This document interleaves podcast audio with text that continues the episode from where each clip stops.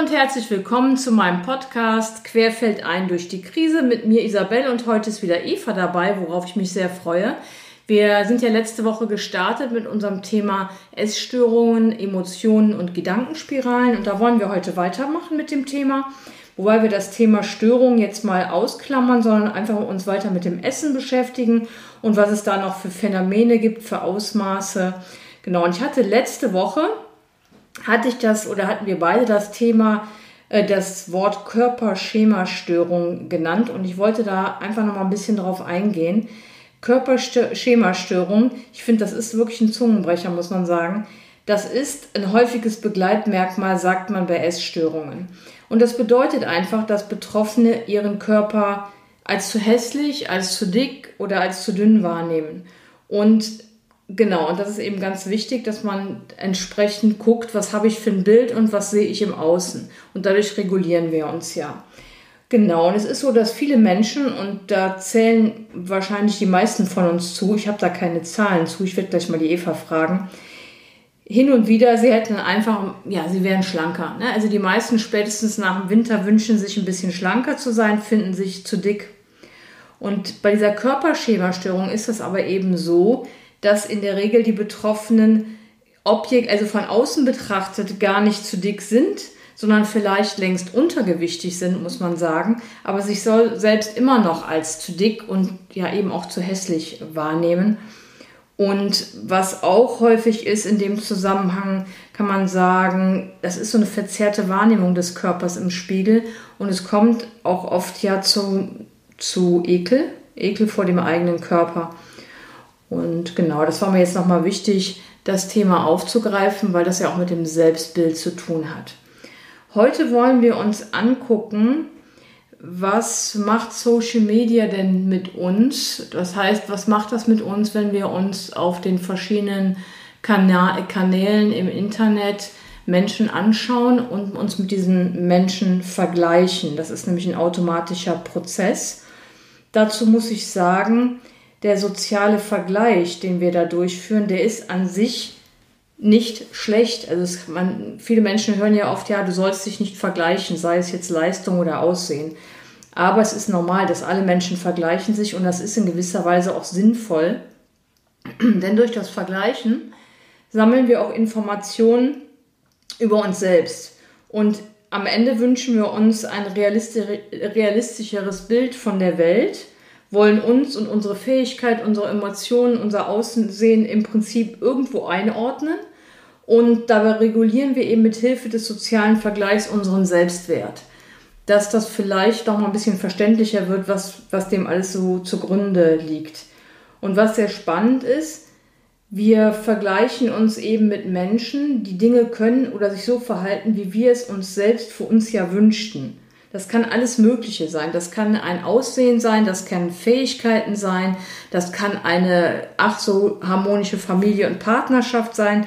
Also da kann man sich jetzt wirklich alles herbeidenken, den, den tollsten Beruf, die schönste Frisur und so weiter. Und dabei suchen wir im Kern auch nach Möglichkeiten, uns zu verändern, ja, oft auch, um uns zu optimieren. Da sind wir eben bei dem Thema Social Media und auch Essen und Figur. Und wir wählen uns dann eben genau diese Menschen aus oder suchen uns auch, ja, unbewusst suchen wir uns Idole und Vorbilder. Und es ist oft ja auch so ein Anflug von ja, Bewunderung dabei. Ich denke, das werden viele verstehen oder auch nachvollziehen, was ich damit sagen möchte. Wir bewundern dann andere Menschen und es kann passieren, und das ist so ein bisschen die Warnung bei all dem, und vielleicht läuft es am Ende hier bei unserem Gespräch auch darauf hinaus, es läuft darauf hinaus, wenn du dich zu sehr mit dieser Person identifizierst, also mit deinem Vorbild und mit der Person, die du bewunderst, dass du dann Gefahr in Anführungsstrichen läufst, deine eigene Identität zu schwächen, nicht zu verlieren, aber zu schwächen. Und das ist natürlich gerade in, in Social Media ganz, ganz verlockend. Es gibt natürlich etliche Möglichkeiten, um sich aufwärts zu vergleichen, was ja oft zum massiven Verlust des Selbstwertes äh, führt. Und es gibt aber auch den, die Möglichkeit, sich abwärts zu, vergleich, zu vergleichen. Und vielleicht werde ich gleich mit Eva auch noch ein bisschen darüber reden, aber das ist jetzt erstmal so die, die Einführung. Und ich finde es auch ganz wichtig, dass wir, gerade wenn es jetzt um Social Media geht, wir suchen natürlich unbewusst immer nach Menschen, die unsere Meinung bestätigen. Und dann bilden sich doch in Social Media virtuelle Peer Groups. Und die sind sich in der Regel ziemlich einig. Das könnt ihr alle beobachten. Und wenn diese besagten Gruppen erstmal homogen gefestigt sind, um das mal so auszudrücken, dann gibt es kaum noch eine Möglichkeit ein- und auch auszusteigen, muss man sagen, ja. Dort lebt dann nämlich der ständige Applaus und auch so eine Macht nach Bestätigung.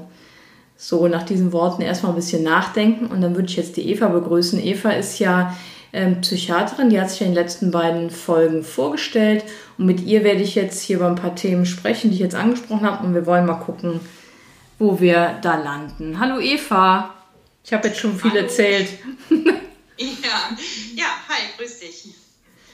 Genau, ja, was ging dir durch den Kopf? Oder bitte? Oh, ich habe dich jetzt nicht verstanden. Jetzt ist die Verbindung direkt schlecht. Okay, ich hoffe, dass die Verbindung wiederkommt. Ich habe ja letztes Mal schon gesagt, dadurch, dass so viele Menschen jetzt irgendwie immer viral unterwegs sind, ist das mit dem Internet teilweise etwas schwierig. Funktioniert es jetzt wieder? Ja, ich schaue mir mal, äh, ob es hält. Ich hoffe doch, aber ich höre dich jetzt, ja. Prima. Was ist dir durch den Kopf gegangen, so zu dem Thema Social Media, sozialer Vergleich? Oder ist dir ad hoc da irgendwie ein Gedanke gekommen? Wo du einsteigen möchtest? Ja, also der Vergleich äh, auf Social Media ist ja insofern so, so weit problematisch, als dass ähm, man sich eben mit nichts Realem, nichts Realitätsgetreuem äh, vergleicht.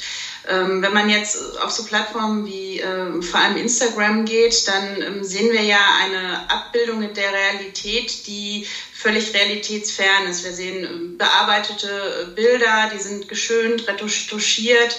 Ähm, das heißt, es ist ein Zustand, ähm, den der Einzelne, der vorm PC sitzt, ähm, nie erreichen kann, weil er total artifiziell ist. Und ja. so ein Vergleich macht nachweislich, da gibt es ja auch schon diverse Studien zu und diverse Berichte, die auch im Netz kursieren, ähm, macht nicht glücklich, sondern macht uns sehr unglücklich glücklich und depressiv.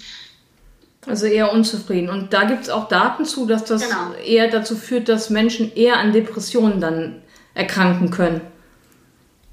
Genau, also da gibt es diverse, ähm, ich glaube ja, psychologische Experimente, Studien zu, die gemacht wurden. Und ähm, da sieht man ganz klar, dass es ähm, eher tendenziell unglücklich macht, wenn man äh, viel auf Instagram ähm, surft äh, und sich dort viel aufhält, ähm, als dass es uns irgendwie Selbstbestätigung und Selbstbewusstsein gibt. Also es äh, ja, macht äh, bei entsprechender ähm, Neigung äh, im Zweifelsfall dann auch wirklich eine richtig knackige Depression. Mhm. Also nicht bei jedem, aber tendenziell macht es uns eher unzufrieden und unglücklich, weil wir uns immer mit irgendwas vergleichen, was sowieso nicht erreichbar ist. Ne? Sei es jetzt, ähm, ja, meistens ist das halt äh, irgendwie ähm, bestimmter, bestimmtes körperliches Ziel, dass irgendwelche Influencerinnen, muss man sagen, ja meist, ähm, mit vermeintlich perfekten, fitten Körpern, ähm, halbnackt sich dort präsentieren und ähm, somit entsteht in der Rückkopplung immer das Gefühl, selber unzulänglich zu sein. Ja. Also das heißt, das habe ich nämlich, diese Szene habe ich ehrlich gesagt noch überhaupt nicht beobachtet. Also das ist dann wirklich so, dass die Frauen und wahrscheinlich auch Männer, diese Influencer sich auch dann wirklich wenig bekleidet zeigen. Das ist normal. Oft, ja. Also mhm. gerade wenn man jetzt so an den Bereich Fitness denkt oder eben auch Lifestyle, wo dann bestimmte äh, Produkte auch beworben werden sollen ähm, oder sich äh, Bikini-Schönheiten rekeln auf ihren äh, mehr oder weniger privaten Accounts. Mhm. Das sind dann eher Frauen meist.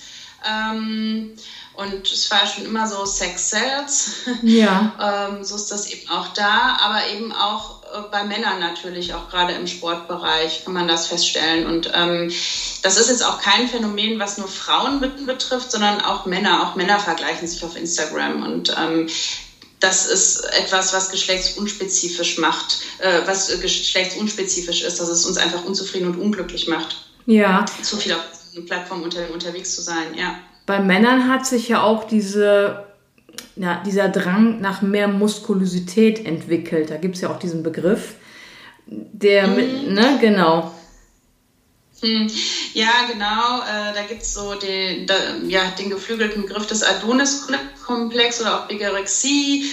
Reverse Anorexie nennt man es auch. Damit ist äh, gemeint äh, eine Sucht nach immer mehr Muskeln, nach einem immer gestählteren, fitteren Körper, äh, obwohl objektiv eigentlich ähm, schon der Mensch total athletisch schön ist, aber der Mann guckt sich im Spiegel an und findet sich immer noch ähm, ja, zu, zu dünn, ähm, hat mhm. an sich äh, etwas auszusetzen. Ähm, die Muskeln müssen noch definierter sein, noch perfekter.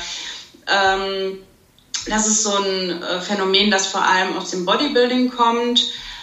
Jetzt wird Kraftsport und Bodybuilding auch immer populärer bei Frauen in den letzten Jahren. Und ich würde sagen, dass das ähm, durchaus auch etwas ist, was Frauen erfasst, aber immer noch mehr die männliche ja, Welt ah, ja. betrifft. Ja. Genau.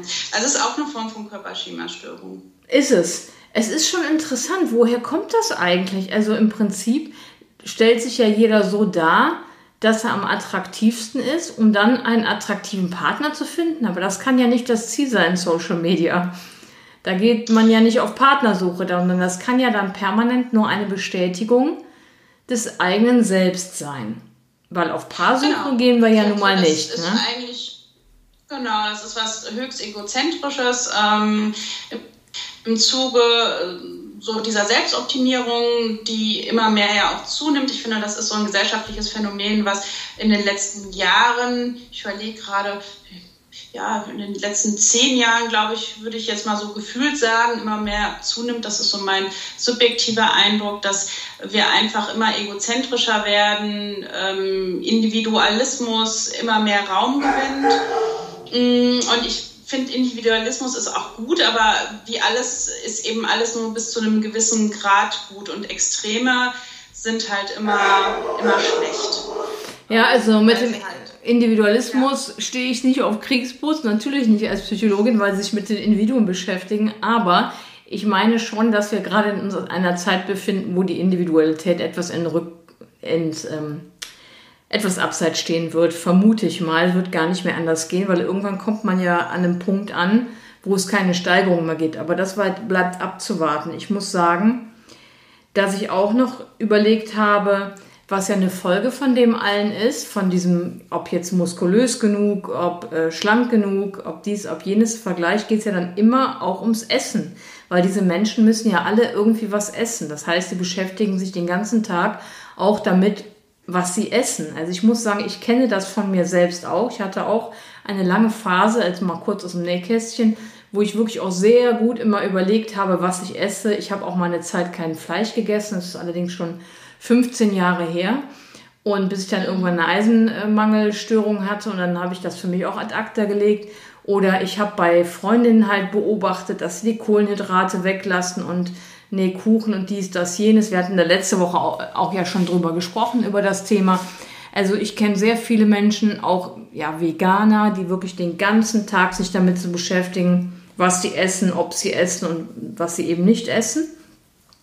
Und ja, also ich habe das Gefühl, dass Essen so die neue Ersatzreligion ist.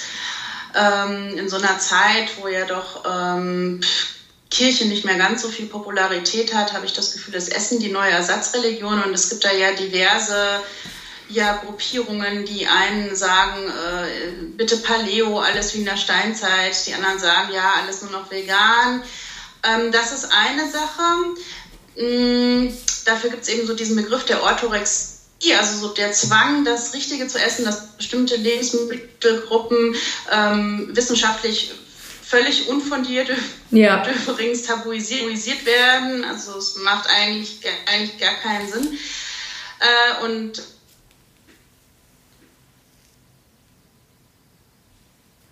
die Verbindung ist weg.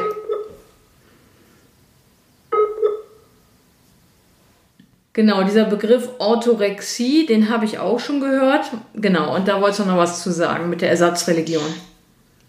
Genau, das ist so der Zwang, das Richtige zu essen. Das heißt, bestimmte Lebensmittelgruppen werden tabuisiert ähm, und ja, die Leute ähm, teilen Lebensmittel in gute und schlechte Lebensmittel ein. Ähm, bestimmte Lebensmittel werden tabuisiert und ähm, ja, auch das ist eine Form von Essstörung. Also man, man kann es nicht im ICD-System diagnostizieren bisher, aber ähm, ja. Der Begriff existiert mittlerweile schon seit ein paar Jahren und ich finde den auch ähm, dieses Phänomen, was Gesellschaft relativ neu eben ist, jetzt erst in den letzten Jahren aufgekommen ist.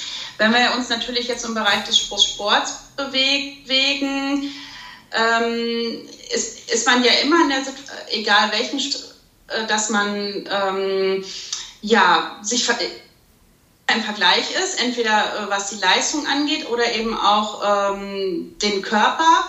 Wenn man ins Fitnessstudio geht, dann ähm, vergleicht man sich ja natürlicherweise mit den Leuten, die um einen sind. Und ganz extrem wird das dann halt im Bereich Bodybuilding, mhm. weil das natürlich ein Sport ist, der es als Ziel hat, einen besonders athletischen Körper herauszumeißeln. Ähm, das egozentrischer geht es ja eigentlich nicht mehr. Also das ist ja der egozentrischste Sport, den es gibt, was ich jetzt gar nicht äh, unbedingt ähm, schlecht finde oder schlecht reden will, aber das birgt eben auch gewisse Gefahren mit sich. Ähm, schon alleine daher, dass man eben auch wirklich ähm, seine Ernährung anpassen muss, weil nur durch Training eben so ein Körper, wie ein Bodybuilder haben, nicht zu erreichen ist. Und da sind dann halt die Übergänge in eine Essstörung fließend, weil ähm, die Ernährung halt eine wichtige Säule ähm, ja, zur Erreichung dieses ja, der eigenen körperlichen Ziele ist und das ist mehr als nur ein Sport, sondern es ist schon ein Lifestyle. Ah ja. Was eben ja. bestimmte Einschränkungen auch mit sich bringt. Ne? Man isst nach genauen Plänen, man schaut genau, dass man ähm, die Makronährstoffverteilung trifft, wie sie sein soll. Man muss gucken, dass man genug Protein hat. Das heißt, die Nahrung wird dann oft getrackt. Man ist nicht mehr so flexibel. Ähm, wenn es darum geht, mit Freunden essen zu gehen. Das sind ja alles schon so äh, Sachen, die man eben auch von Essgestörten kennt. Ja. Und äh, wenn man dafür anfällig ist, kann man da eben auch schnell in Bereiche reinrutschen, wo es dann halt auch wirklich ähm, vor allem mental belastend und dann eben auch ungesund wird. Und ja, wo man dann auch wirklich ernsthaft krank werden kann, psychisch und auch physisch. Ja, also ja, es gibt ja auch genug ähm, genug verbotene Substanzen, mit denen dann versucht wird, die körperliche Leistungsfähigkeit zu steigern. Ja. Vielen Leuten geht es auch gerade nicht schnell genug.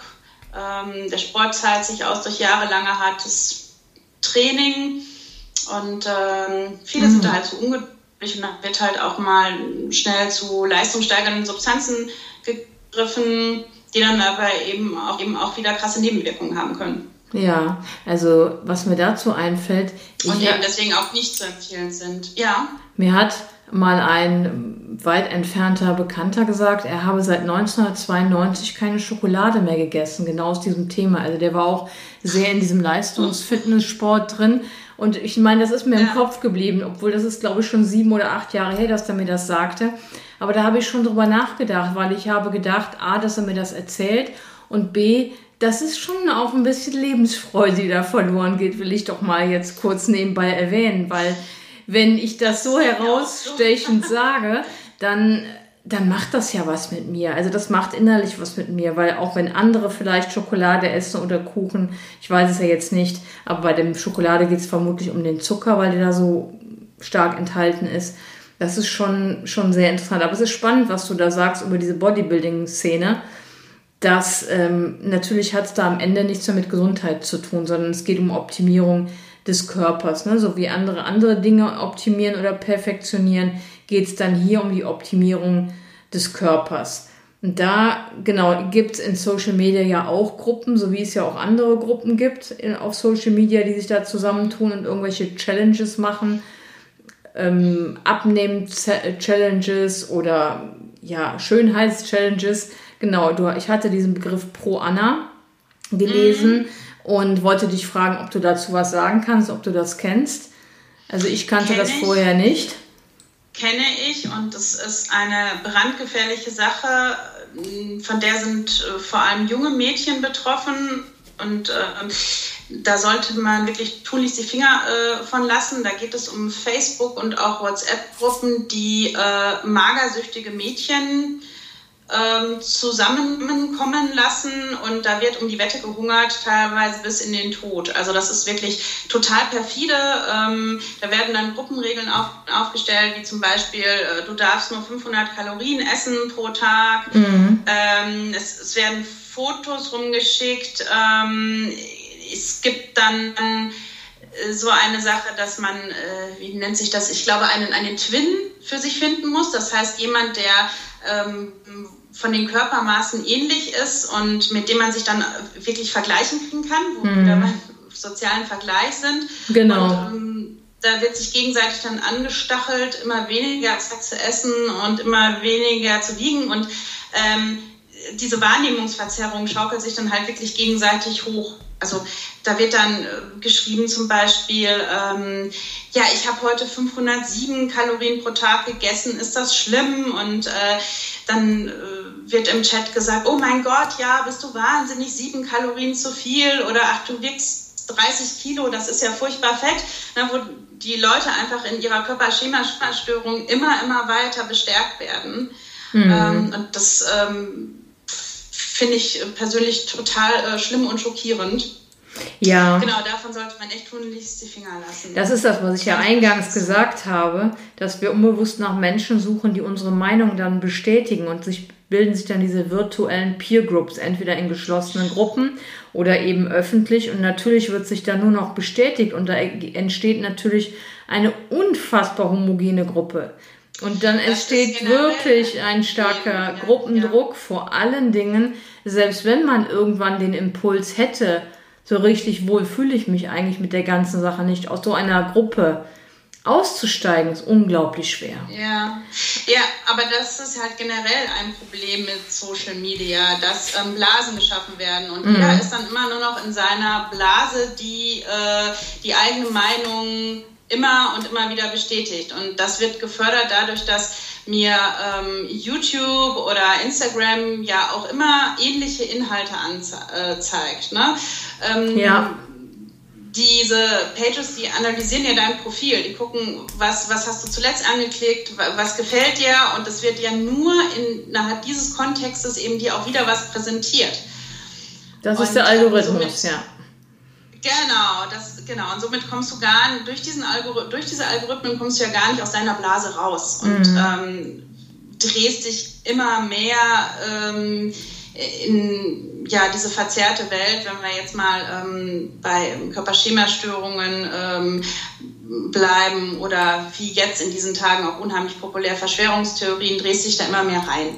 Und es wird immer schwieriger, da halt rauszukommen. Genau. Ja, es ist ja, es ist eine Ver genau und ich meinte eben bei diesen Gruppen, bei den geschlossenen Gruppen, ob das jetzt WhatsApp oder Facebook, es gibt ja überall diese Peer Groups, virtuellen Peer Groups, da ist mir eben, was ich mich informiert habe, auch klar geworden, dass da auszusteigen, das natürlich sehr, sehr schwer ist, solche Gruppen zu verlassen. Man kennt das ja aus dem aus dem realen Leben, wie schwierig das ist, aus Gruppen rauszukommen oder wenn man einmal in der Gruppe drin ist, dass man dann auch nicht raus möchte, weil man schafft ja auch Verbindungen, ne? da entstehen ja Emotionen untereinander.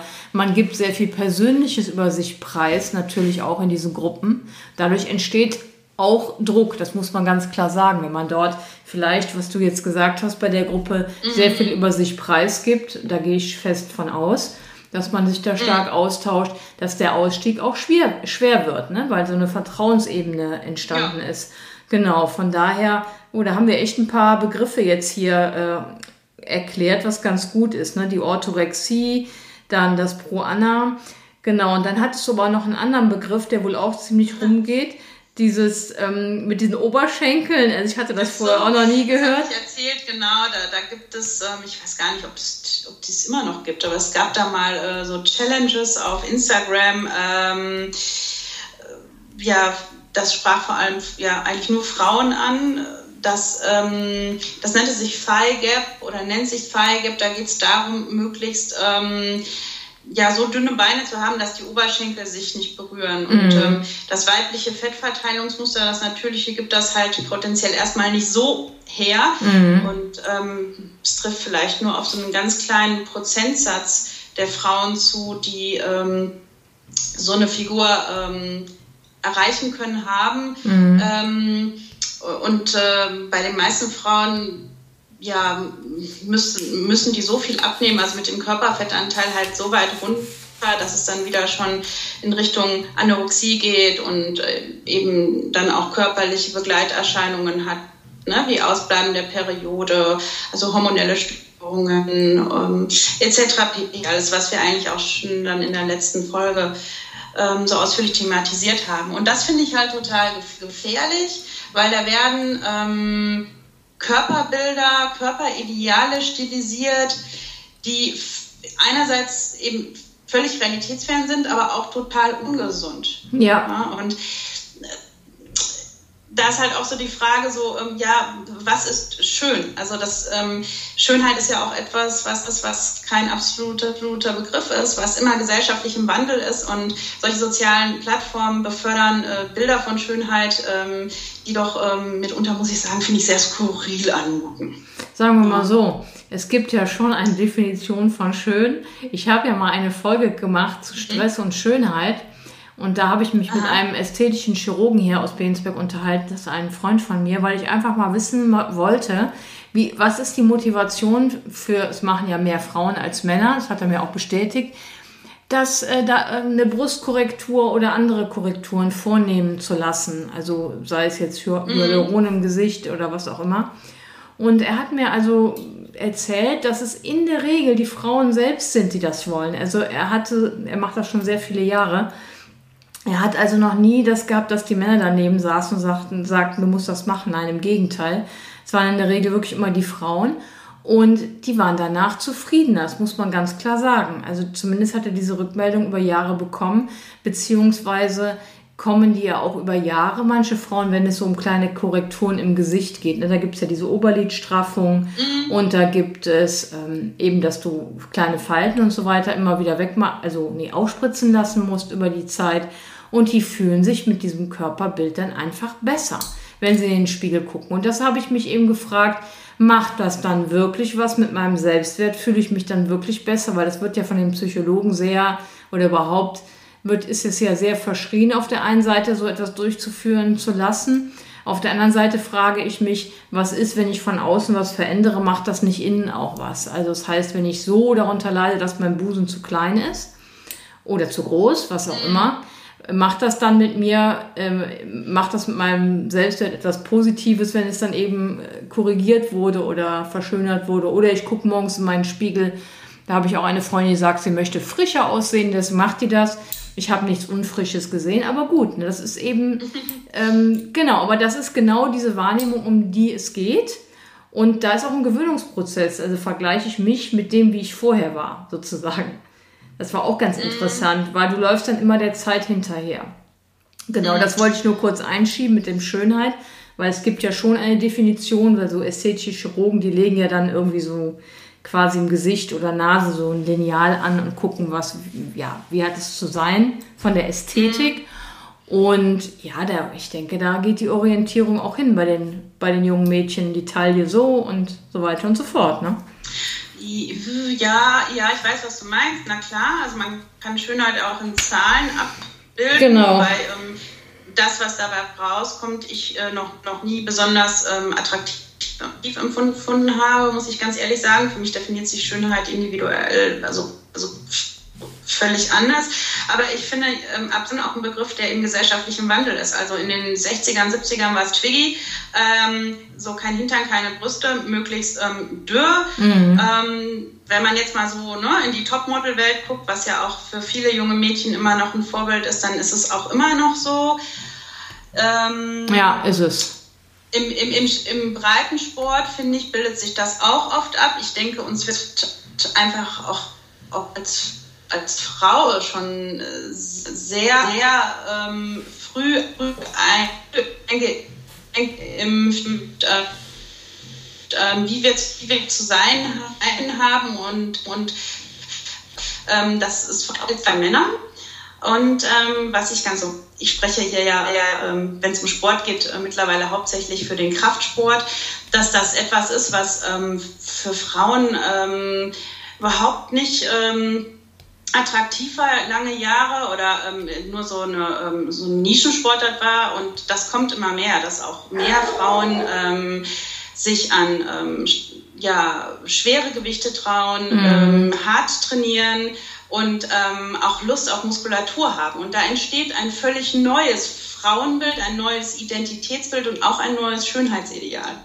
Das glaube ich allerdings Was auch. Was ich persönlich sehr schön finde. Ja, ich habe das auch beobachtet und ich finde das auch sehr spannend, auf jeden Fall. Ja, gut. Ich glaube, wir haben auf jeden Fall noch mal einiges aufgedröselt zu dem Thema und wir gucken mal, ob wir weitermachen damit mit dem Thema Essstörung, Essen, Social Media. Und ich bedanke mich erstmal. Fällt dir noch etwas ein am Ende, was dir um, ähm, wichtig ist? Ja, ich bedanke mich auch. Ähm, ich finde das Thema sehr spannend. Ich finde, wir haben ähm, das gut angeschnitten. Man kann ja da jetzt noch theoretisch in vielerlei Richtungen ähm, gehen. Ich finde, das ist auch ein sehr philosophisches Thema. Absolut. ähm, man kann es mindestens dazu machen. Ähm, ich würde mich freuen, nochmal auch eine Folge zur Essstörung zu machen. Vielleicht auch nochmal ähm, das nächste Mal zu was ganz anderem. Zu dem Themenkomplex Adipositas haben wir noch nichts gesagt. Genau. Das wäre zum Beispiel was. Ich denke, wir gucken mal. Adipositas, das würde ich sehr gerne machen. Ja, ich freue mich. Vielen Dank. Ich äh, sage jetzt schon Entschuldigung für einiges Rauschen, was hier die ganze Zeit war. Ich weiß nicht, woran das liegt. Ich werde jetzt möglichst versuchen, alles rauszuschneiden. Bedanke mich auf jeden Fall bei euch wieder fürs Zuhören und bleibt gesund. Bis dahin, alles Liebe.